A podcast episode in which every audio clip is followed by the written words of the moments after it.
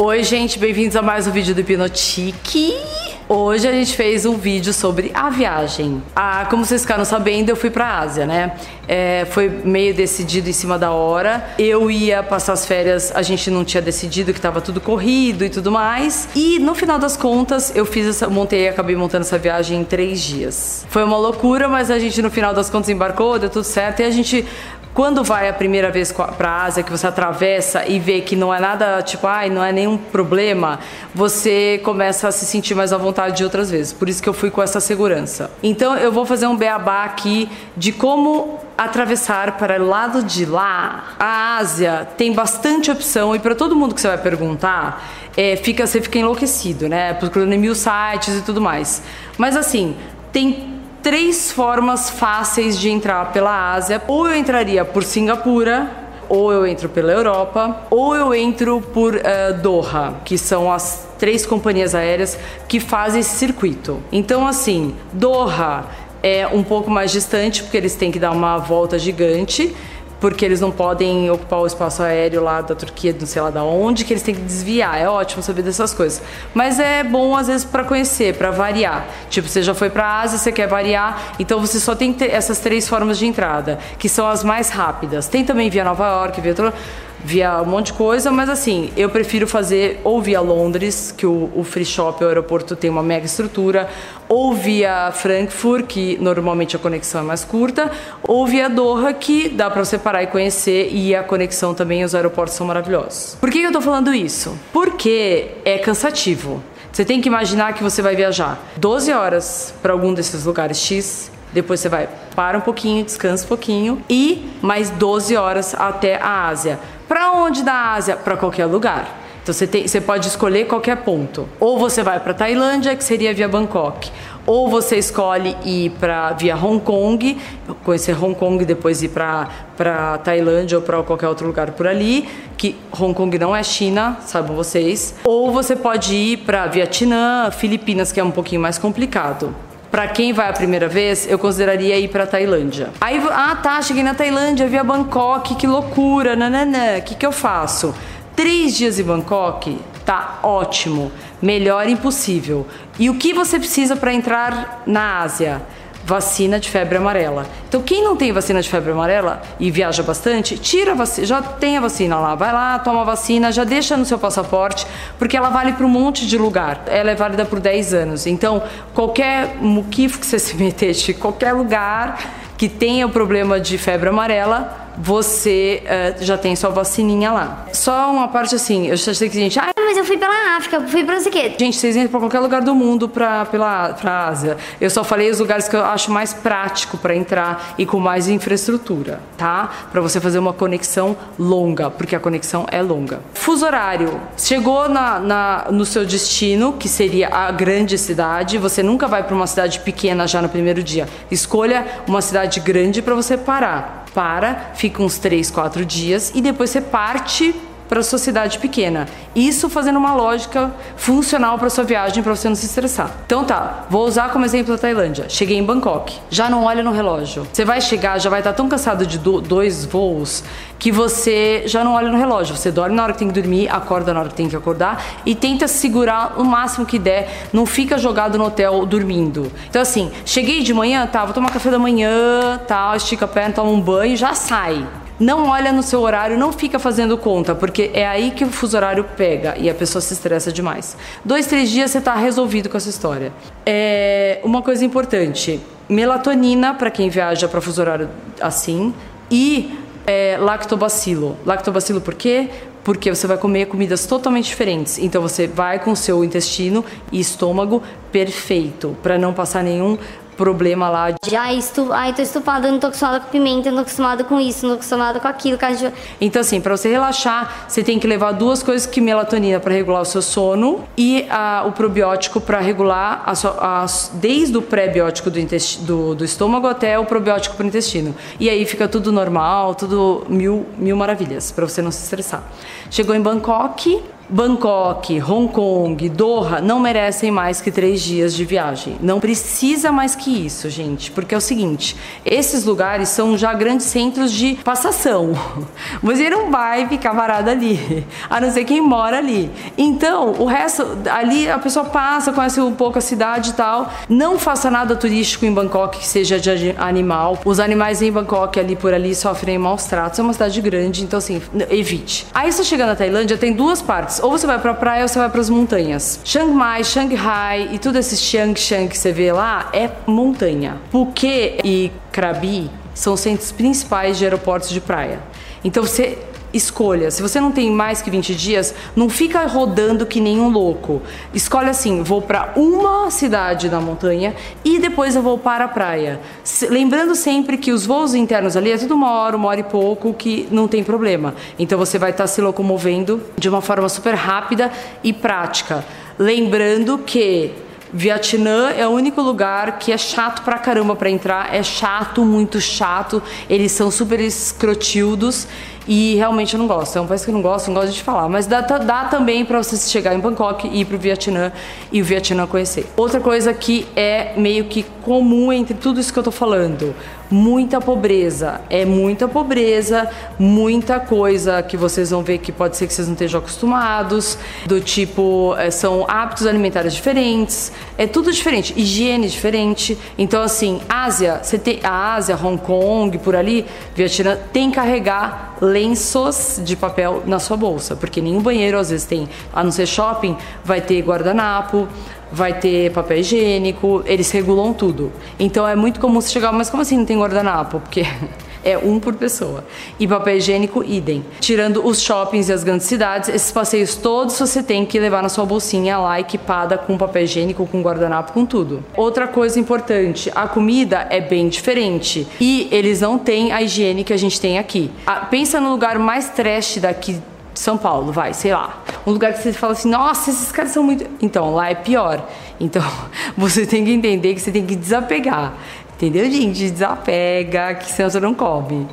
E uh, outra coisa que eu achei muito legal, em Bangkok, há mais de 20 anos, é, eles aceitam normalmente, assim, quer dizer, não dá pra falar quantos anos, mas ele tem as lady boys, que são os transexuais, tanto para menino quanto para menina. E eles trabalham, gente, lá eles são reconhecidos pela sociedade como pessoas como ninguém torce o nariz, ninguém faz cara feia e eles ficam montados 24 horas. Então às vezes você vê um cara menino, só que de maquiagem, com roupa de menina, salto, nem tem corpo, nada, tem corpo de homem e tal.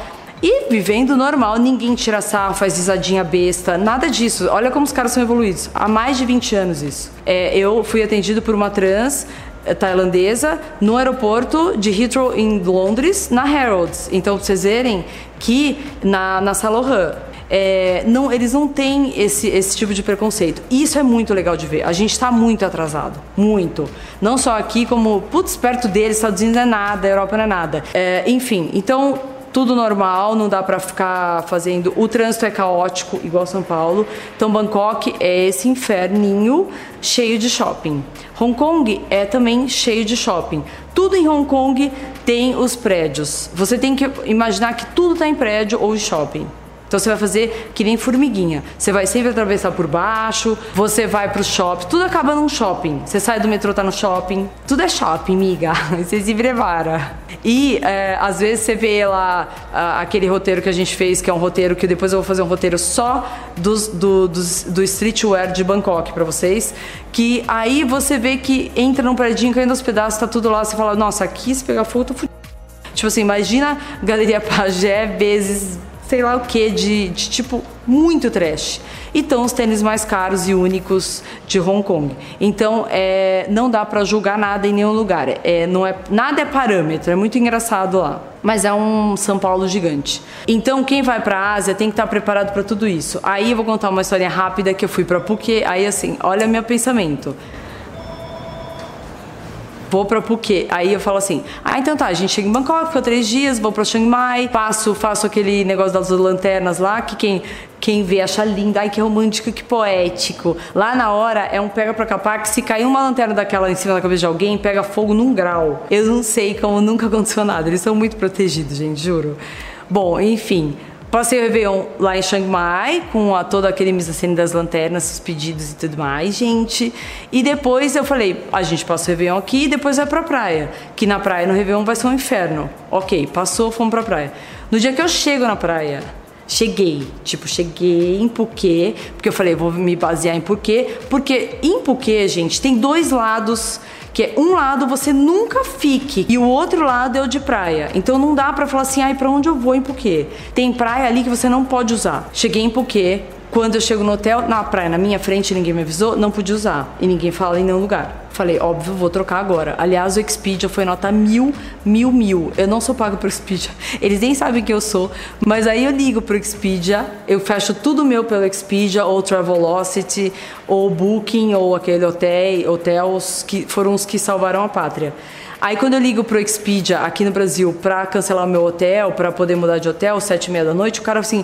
A senhora sabia que tá passando um, um ciclone por aí? A gente acabou de ser avisado. Falei... Conclusão, naquela mesma hora que eu tinha acabado de chegar, eu comecei a ver voo para voltar. Porque eu baixei um negócio que chama Storm Channel, que é Storm, uh, um aplicativo que dá para ver exatamente aonde vai a chuva, em que momento ela vai estar em cima de você. E eu vi que em 3, 4 horas ele estaria passando literalmente em cima da gente e estavam destruindo toda. Fazia 30 anos que não passava esse tipo de tufão, ciclone naquele pedaço, porque época de passar tufão e tudo mais ali, das monções, não é agora no final do ano. Na Tailândia normalmente é em julho. Você vê que o tempo tá doido, acabou, querido. Passa, passa qualquer hora. Então quando o cara falou isso, um monte de amigo do meu marido começou a avisar de Bangkok, tipo, olha isso aqui, vocês têm que ir embora, tarará. Eu já comecei a entrar nas companhias aéreas e tava tudo lotado. Consegui um voo pro dia seguinte, três horas da tarde, morrendo de medo. Não dormi Conclusão da praia da Tailândia, eu fui embora, não conheci nenhuma.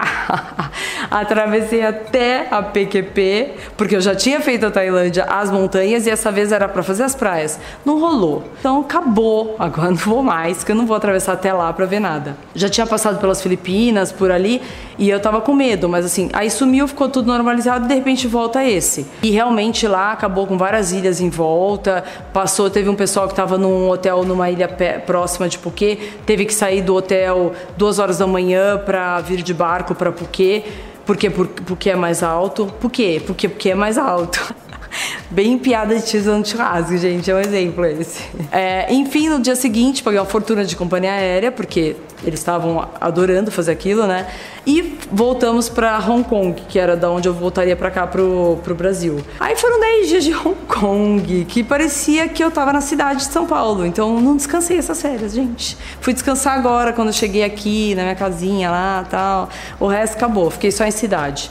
Mas só para falar para vocês que não tenham medo de ir para Ásia, de atravessar para lá. Eles têm muita estrutura, essas cidades grandes, e para você pensar sempre assim, você tem uma, uma.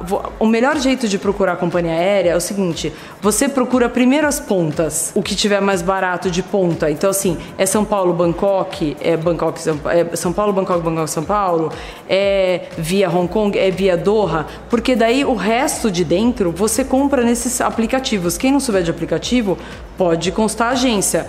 Mas só para vocês saberem que o primordial da viagem é você fechar as pontas e é, lembrar dessas documentações. Por que, que a gente vai sempre para Hong Kong para ir para outros lugares? Porque Hong Kong eles não precisam de visto, não precisa de nada. Se você for para a China, precisa de visto. Japão é muito chato para entrar. Então você tem que escolher para sua viagem ficar sucinta e você não ficar se perdendo no meio dela. Ou faz montanha, ou faz praia, ou faz Vietnã.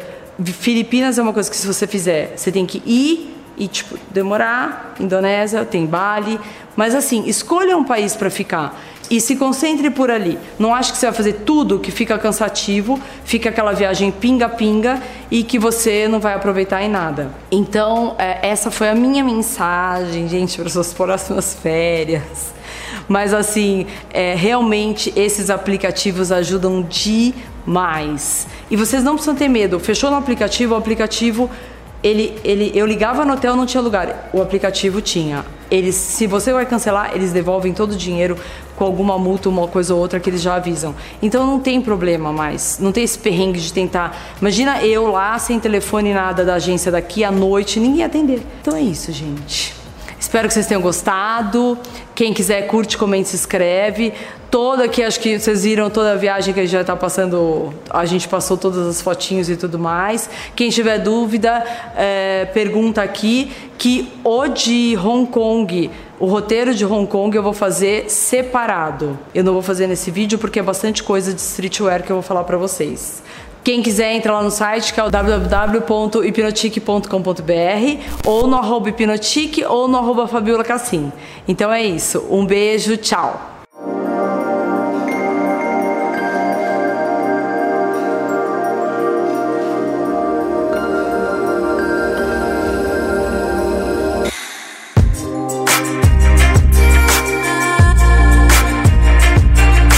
Vai tirar o dia hoje para conhecer um, uns novos centros culturais. É, a gente está indo agora numa mansão que foi revitalizada de 1919, é, uma mansão chinesa que foi revitalizada e virou um grande centro cultural. Para amanhã seguir para os templos.